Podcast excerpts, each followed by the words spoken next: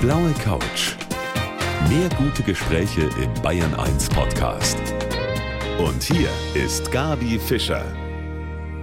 Und mein Gast heute Abend hat etwas sehr Sinnvolles erfunden, um Probleme in Entwicklungsländern zu lösen. Die Agrartechnikerin Katrin Pütz sitzt bei mir hier auf der blauen Couch. Schönen guten Abend. Ja, guten Abend. Die Rede ist von mobilen Biogasanlagen, von Biogasrucksäcken. Sie haben jetzt keinen dabei, brauchen wir jetzt auch nicht, wäre aber möglich, denn die kann man tatsächlich wie so einen Rucksack transportieren. Das sind so große weiße rechteckige Würfel, die man sich da dann auf den Rücken schnallt, oder? Genau, also sind kissenartige Plastiksäcke, die man mit Rucksackträgern sich wirklich einfach auf den Rücken schnallen kann, um einen Kubikmeter Biogas transportabel zu machen und zwar auf technisch einfachste Art und Weise. Ohne Komprimierung, also das heißt ohne Druck in dem mhm. Fall einfach so, wie das Gas aus der Anlage rauskommt. Aber Sie machen so vieles, Katrin. Sie haben unter anderem eine Schreinerlehre gemacht, sich auch schon in Australien das Geld verdient, indem Sie da wilde Stiere eingefangen haben. Und Sie machen auch Luxusradeltouren durch Europa. Also Sie haben sehr, sehr viele Facetten. Wie passt das zusammen alles? Naja, das plant man ja nicht so von Anfang an, gell? Man fängt irgendwo an und die Schreinerlehre war das erste, was ich nach dem Abitur gemacht habe. Und nach drei Jahren Schreinerlehre in Deutschland, in der ich Nobelmöbel für deutsche Kunden gelernt habe zu bauen, konnte ich nicht übernommen werden. Mhm. Damals war eine Flaute in der Schreinerindustrie, sage ich mal, und konnte von dem Betrieb nicht übernommen werden und habe gedacht, naja, wer weiß, ob ich mein Leben lang Schreinerin in Deutschland bleiben will, wenn ich nicht das auch woanders ausprobiert habe und vielleicht auch was anderes ausprobiert habe. Und dann habe ich einfach ein One-Way-Ticket gekauft nach Australien, ohne zu wissen, dass Australien ein bisschen überlaufen war von Leuten, die Work and Travel gemacht haben. Mhm. ist mir dann da erst aufgefallen, aber war kein Problem, weil ich habe dann tatsächlich in Jobs gearbeitet, in denen sonst keiner gearbeitet hat. Von daher war das, war das dann ganz okay. Wofür so manches gut ist. Mhm. Auch darüber sprechen wir in der kommenden Stunde. Ich freue mich sehr, dass Sie da sind. Sie ist Unternehmerin und Erfinderin, die Katrin Pütz, die heute hier mein Gast ist. Frau Pütz, Sie haben wir haben schon gerade eben kurz darüber gesprochen, eine günstige mobile Biogasanlage erfunden. 2013 sind sie sogar auch da ausgezeichnet worden, haben von der Siemens Stiftung eine Auszeichnung bekommen. Sie verkaufen die in Entwicklungsländern in Afrika. Aber jetzt, bevor wir über dieses ganze Geschäftsmodell sprechen, wie funktioniert jetzt dieser Rucksack? Wie funktioniert diese Biogasanlage? Bioabfall rein, Energie raus. Das ist mal so ganz grob gesagt, was ich weiß. Genau, so ungefähr ist es. So einfach ist es tatsächlich. Man muss nur unterscheiden zwischen dem Biogasrucksack und der Biogasanlage. Mhm. Das sind zwei Teile von dem Biogassystem das tatsächlich aus drei Teilen besteht. Es gibt noch den Biogasbrenner, mit dem man dann das Gas auch verwerten kann und damit kochen kann. Die Biogasanlage, damit startet es. Es ist ein großer Sack auf dem Boden mit einem PVC-Rohr an der einen Seite, das reingeht, worüber man Kuhmist oder Tierdung mit Wasser vermisst und auch Küchenabfälle in die Anlage rein befördern kann. Also es fließt von alleine rein, wird in der Anlage umgesetzt von Bakterien unter Ausschluss von Sauerstoff, wie Biogasanlagen hier, gleiches Prinzip. Und auf der anderen Seite läuft ein Gärrest wieder raus, ganz automatisch. Es gibt kein Rührwerk, es gibt da gar nichts Verbautes drin. Es ist wirklich nur ein Sack, der gasdicht ist. Und oben auf dem Sack, weil das Gas steigt auf, was in der Anlage produziert wird, ist ein Anschluss dran. Das kann ein Gartenschlauch sein, den man da anschließt, mhm. der das Gas dann ableitet und zwar Richtung Biogasrucksack. Und der Biogasrucksack ist dann ein wirklich in sich geschlossenes System nochmal. Der Speichersack den man aber eben auch, und das ist das Besondere, zum Transportieren von dem Gas verwenden kann. Das heißt, wenn jetzt jemand 10 Kühe hat, 15 Kühe, kann er wesentlich mehr Gas produzieren, als er für sich selber braucht. Und damit kann er dann wieder Geld verdienen. Wir wollen ja noch nicht über das Geschäftsmodell sprechen, aber der Biogasrucksack ermöglicht es eben auch Gas abzugeben, was man selber nicht braucht oder für den Zeitpunkt zu speichern, zu dem man es braucht. Und muss man da besonders viel Köpfchen haben, um das Ganze auch handeln zu können? Überhaupt nicht. Jeder, der eine Kuh am Leben halten kann, der kann auch eine Biogasanlage betreiben. Der kann also damit umgehen. Ja. Das ist schon mal ganz klar. Wie teuer ist dann sowas? Es kommt ganz auf die Größe an. Ja, ich verkaufe das ja eigentlich an Geschäftspartner vor Ort. Mhm. Die importieren das und die verkaufen es dann vor Ort. Das heißt, es kommt jetzt stark auf das Land an, in dem dieser Geschäftspartner sitzt, weil der Transport natürlich immense Kosten verursachen kann, beziehungsweise sehr unterschiedlich sein kann. Somalia würde eine Palette 1800 Euro kosten, nach Nigeria 250, um so mal grob die Spannen aufzuzeigen. Und dann kommt es darauf an, was kosten die zusätzlichen Materialien, die man vor Ort noch kaufen muss, wie jetzt die Leitungen, die Rohre, die Anschlüsse und dann, wie der Geschäftspartner sich eben in seinem Markt, mit welchem Preis er sich da etablieren kann. Ja, das kommt auf die Kaufkraft der Kunden an, es kommt auf die Konkurrenz an, das kommt auf die lokalen Strukturen an, wie zum Beispiel Infrastruktur, wie gut kommt man zu den Kunden hin und so weiter. Das kann man von hier aus nicht bestimmen, aber so eine Anlage vor Ort angeboten kostet irgendwo zwischen, je nach Größe, 400 und 800 Euro, mhm. kann man sagen. Mhm. Ja. Und Sie haben sich das einfallen lassen im Rahmen Ihres Studiums. Mhm. Sie haben Agrartechnik studiert und dann ist es irgendwie dazu gekommen, dass das in die Entwicklungsländer ging, beziehungsweise Sie haben da einen Kontakt zu einem Direktor an einer Uni, der hat gesagt, setz dich rein in den Flieger. Ich habe von dem Modell gehört, interessiert mich und wir kommen ins Geschäft. So ungefähr war es. Also ich habe ja mit dem Biogas-Rucksack angefangen, das war meine Masterarbeit und habe ganz am Anfang, als ich angefangen habe, eine Lösung für den Transport von Biogas zu suchen, bin ich nach Addis Abeba geflogen. Mhm. Das ist die Hauptstadt von Äthiopien. Dort gibt es den Mercato, das ist ein riesengroßer offener Markt angeblich der größte in Afrika und habe dort nach möglichen Materialien, die man für diesen Transportbehälter verwenden könnte, gesucht, weil ich das aus einem Material entwickeln wollte, was auf dem Kontinent schon verfügbar ist. Und bin dort fündig geworden und bin aber auch jemandem über den Weg gelaufen, der selbst Biogasanlageninstallateur war, damals an der Uni gearbeitet hat und das dann seinem Chef erzählt hat, woran ich arbeite. Und dieser Chef war zufällig der Direktor vom Horn of Africa Regional Environment Center an der Uni Addis Abeba, der dann gesagt hat, okay, wo ist die Frau, die soll herkommen? Nix wie her damit damit. Genau. genau. Und als er das dann erfahren hatte, woran ich arbeite, hat er gesagt, wenn du das hinbringst, wenn du das fertig kriegst, diesen Transportcontainer mhm. zu entwickeln, der dann bei uns getestet werden könnte, dann wollen wir diejenigen sein, die das testen. Und wir zahlen dafür. Und das hat er wahrgemacht. Nach sechs Monaten habe ich den angeschrieben, habe gesagt, ich habe eine Lösung. Dann hat er gesagt, wann kommst du, wir zahlen. Super.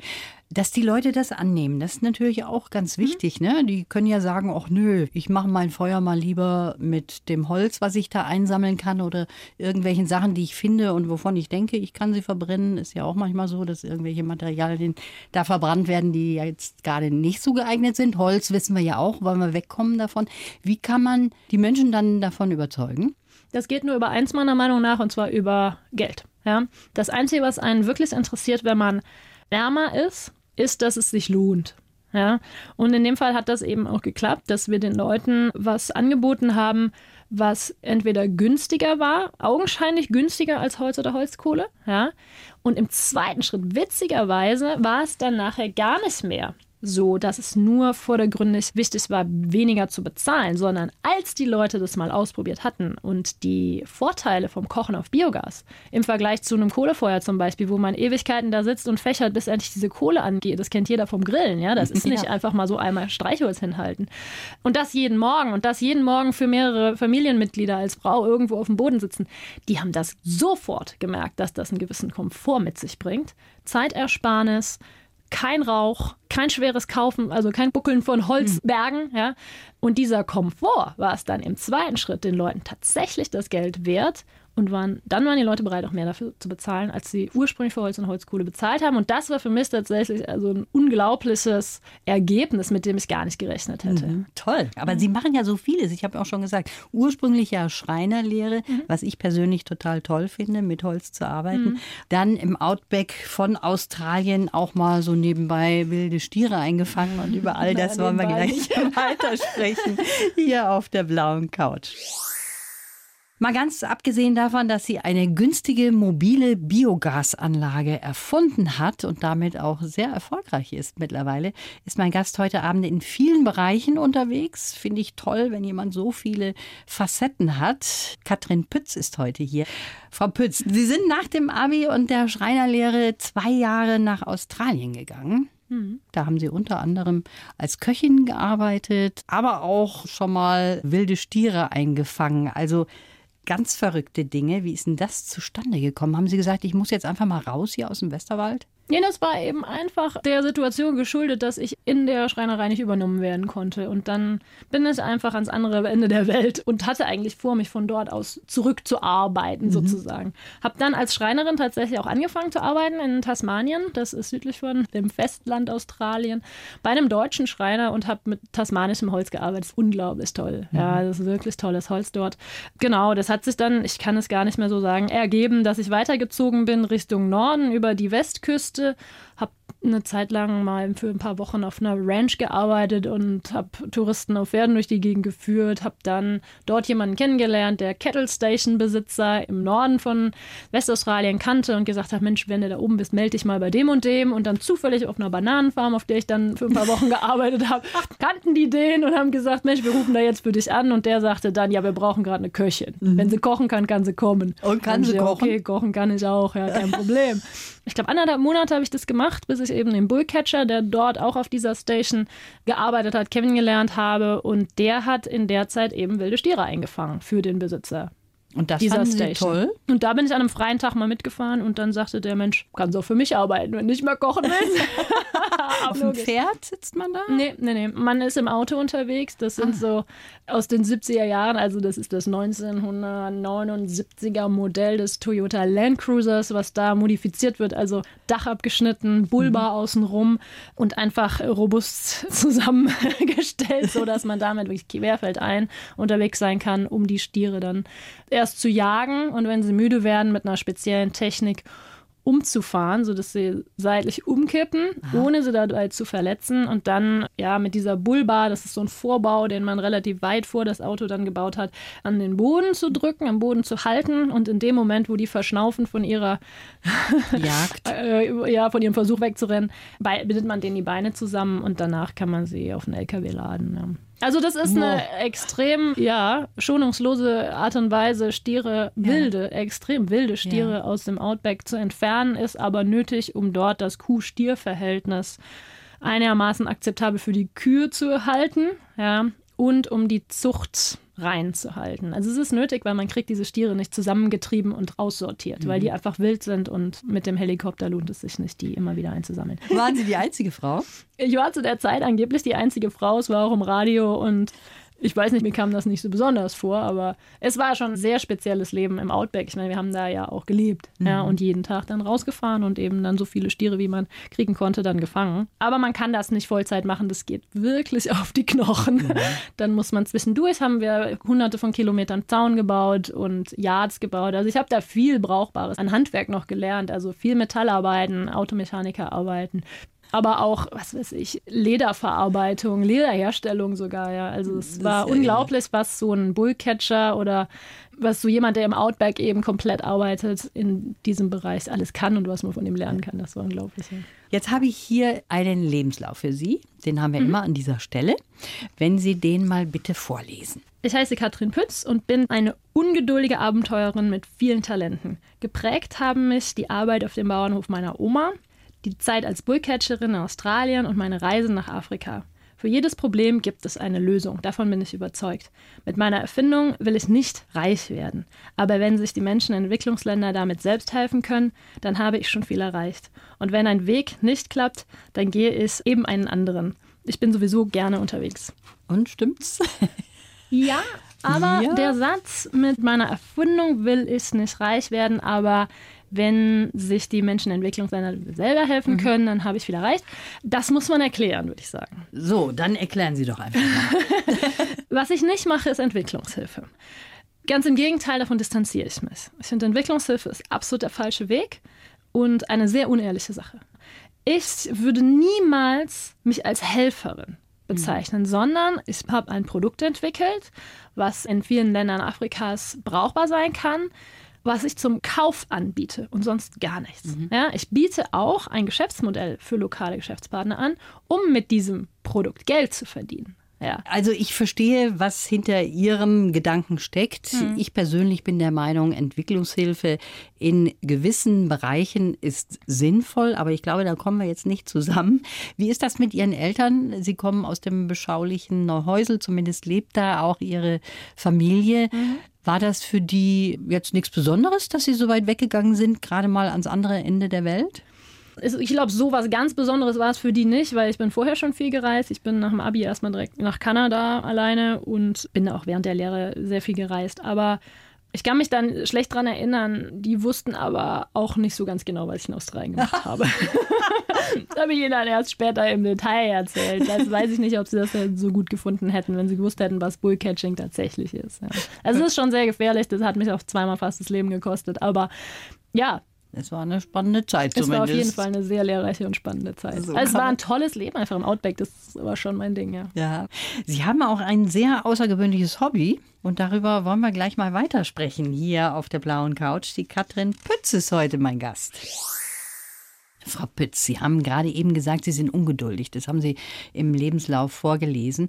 Und dazu passt auch so ein bisschen Ihr Hobby, denn Sie schnitzen mit der Motorsäge. Und das geht ja besonders schnell. Ne?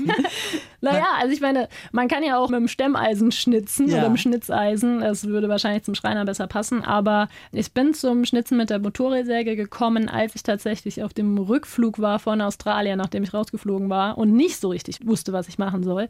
Und da habe ich eine Dokumentation über das Eishotel in Schweden gesehen, in Kiruna. Und dachte, Mensch, das ist ja toll, das würde ich auch gerne machen. Und habe mich da beworben, was natürlich ein völliger Quatsch war, weil das so nicht funktioniert. Man muss sich mit einem Design bewerben für eine Suite. Und die muss man dann, wenn man ausgewählt wird, auch bauen können. Um, um die bauen zu können, muss man mit der Motorsäge umgehen können oder schnitzen können. Und so bin ich dazu gekommen, weil das ist immer noch ein Traum von mir, irgendwann mal eine Eissuite im Eishotel zu designen und zu bauen. und dann habe ich aber ja einfach jahrelang mit der Motorsäge einfach in Holz geschnitzt. Ja. Was schnitzen Sie so? Ich habe gehört, einen schönen ja. Schwan für Ihren Freund. Haben Sie auch schon Genau, geschnitzt? das habe ich meinem Freund geschenkt, weil ich einfach auch keinen Ort hatte, wo ich ihn hintun konnte, als ich nach Äthiopien gezogen bin. Aber nee, also ich habe da unterschiedlichste Dinge. Viele stehen bei meinen Eltern oder so viele habe ich jetzt auch nicht gemacht. Aber es ist eine tolle Art, in relativ kurzfristiger Zeit einen Riesenklotz Holz zu bearbeiten, der dann auch, auch wirklich cool aussieht. Ihre Eltern, die haben ja ein Waldgrundstück und stehen da aber noch ein paar Bäume. Bäume. Da stehen noch Bäume. Ja, ja, da stehen mehr als genug Bäume noch.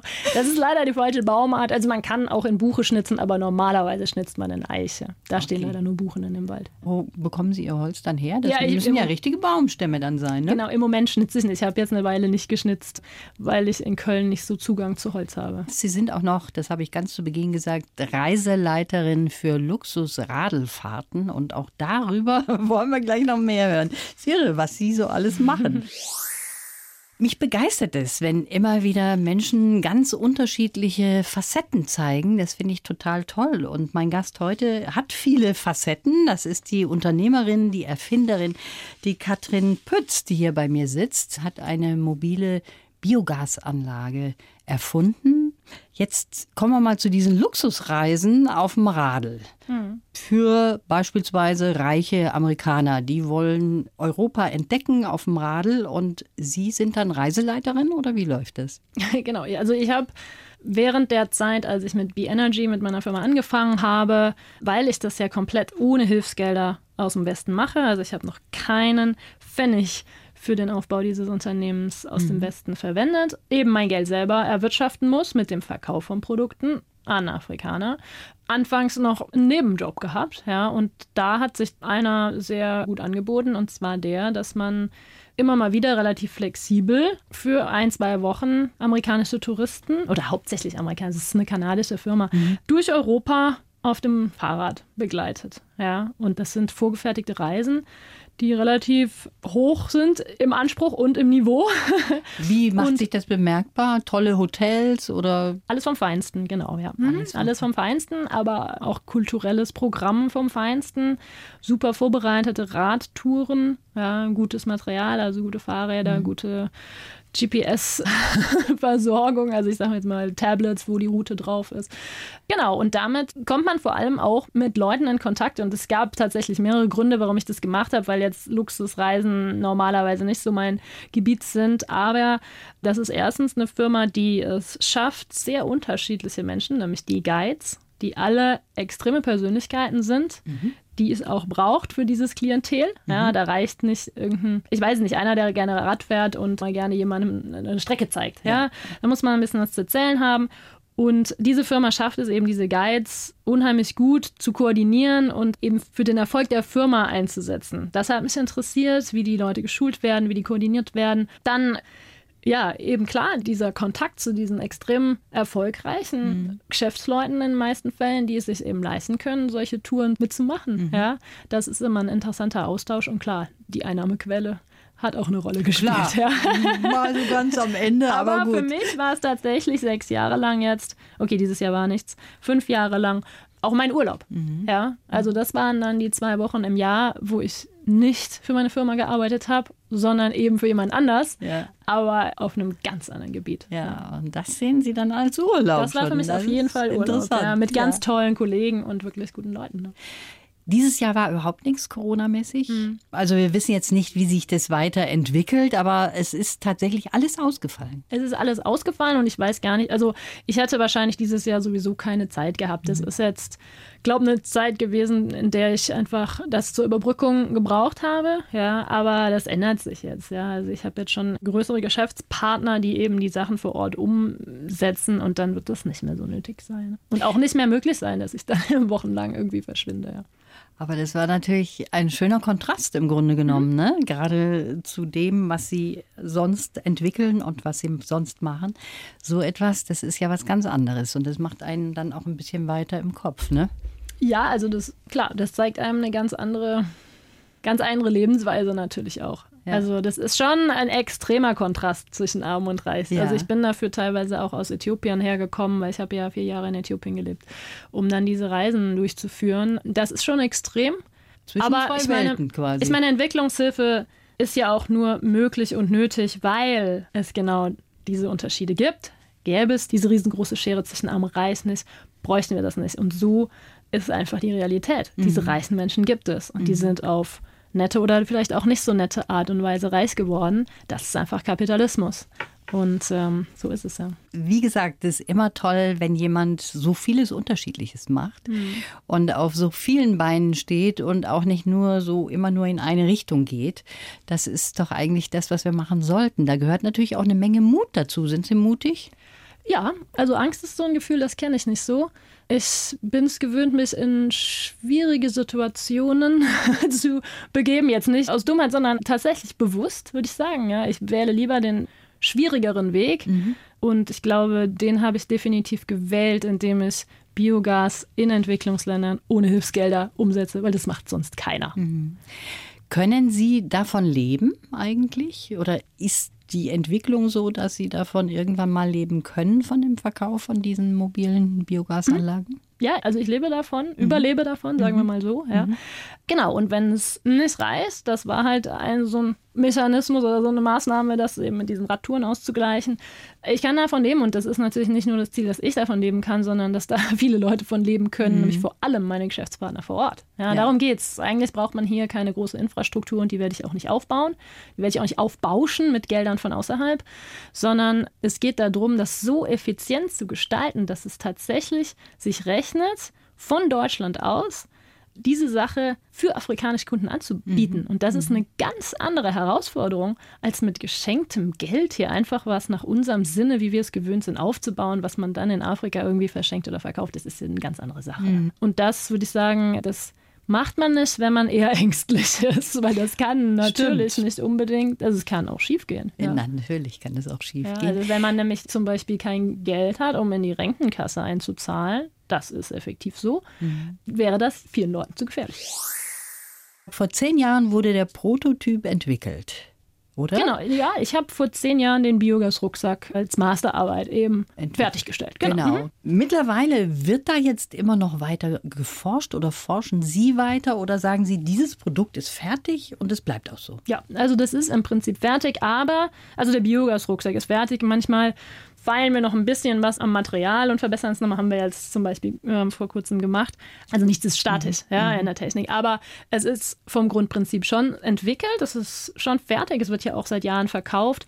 An der Biogasanlage wird immer mal wieder was verändert und ich habe jetzt zum Beispiel einen Partner in Guinea, der sagt, naja, also wenn ich alles importiere, wird mir das eigentlich fast ein bisschen teuer für den Lokalmarkt, weil wir könnten auch die Biogasanlagen selber herstellen mit dem und dem Material. Wäre das für dich okay, wenn wir die selber machen? Mhm. Ja? aber anders, als du sie machst. Und jetzt sind wir dabei, das rauszufinden, was es wirklich kostet, wenn er mit einem anderen Material die Biogasanlagen, aber mit uns, mit Bioenergy zusammen auf den Markt bringt. Und das ist mein Interesse sogar. Ja? Mein Interesse ist es, dass die Leute durch Bioenergy motiviert werden, selbst was zu entwickeln. Ja. Und der wird klar, der wird den Biogasrucksack verwenden, der wird unseren Brenner, der einfach genial ist, verwenden, ja.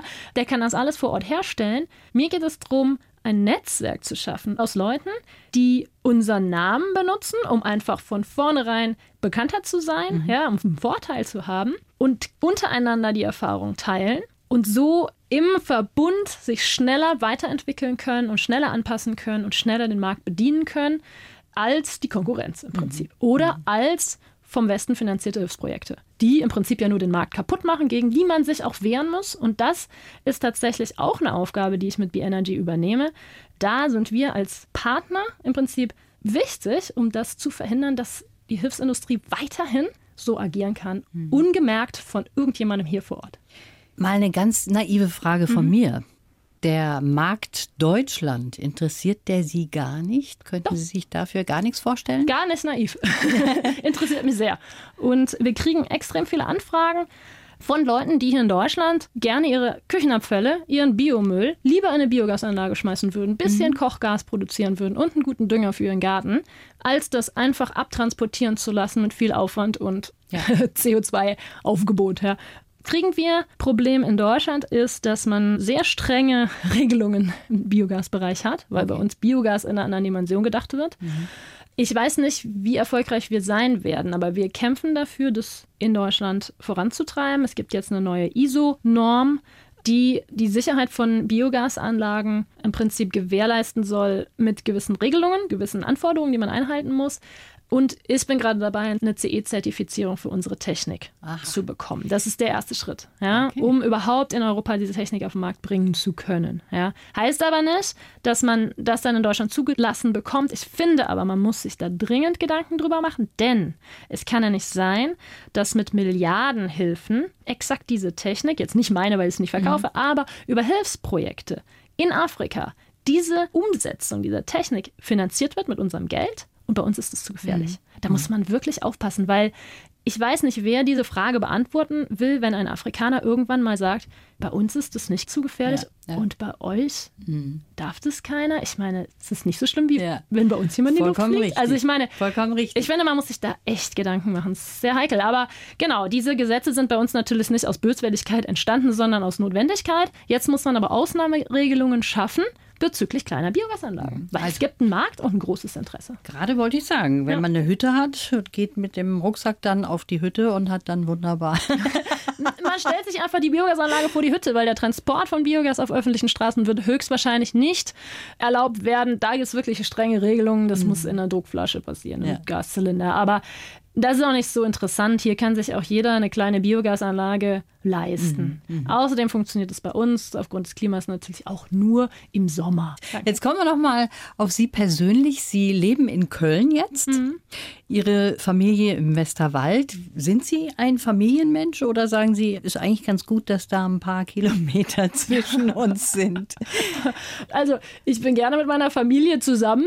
Wir waren jetzt am Wochenende noch zusammen und haben ein sehr aktives Familienleben, aber wir kommen auch alle ganz gut alleine klar, sag ich mal. Ja, also wenn ich in Australien bin, dann bin ich in Australien, dann melde ich mich auch mal ein paar Monate nicht. Ja? ja, ja auf jeden Fall. Monate. Okay, das ist jetzt auch schon 20 Jahre her, dass ich da war, aber da gab es noch kein Handy. Logisch, im Outback, wenn wir dich dann da anrufen. Ja, nee, also ich würde sagen, wir sind alle relativ unabhängig voneinander, Mhm, ja, aber im Herzen verbunden, wenn man so sagen will. Das ja. ist ja eigentlich auch das Wichtigste. Ja, jetzt ist unsere Zeit schon um. Das war sehr spannend von Ihnen zu hören. Ich bin sehr gespannt, wie das weitergeht mit der Entwicklung von Ihren Biogasanlagen und wie es vielleicht eventuell auch übertragbar ist auf Deutschland irgendwann mal, wer weiß. Schönen Dank fürs Kommen. Ich wünsche Ihnen alles Gute. Danke sehr. Toi, Hat mich toi, toi. Ja, vielen Dank. Blaue Couch. Der Bayern 1 Talk als Podcast. Natürlich auch im Radio. Montag bis Donnerstag ab 19 Uhr.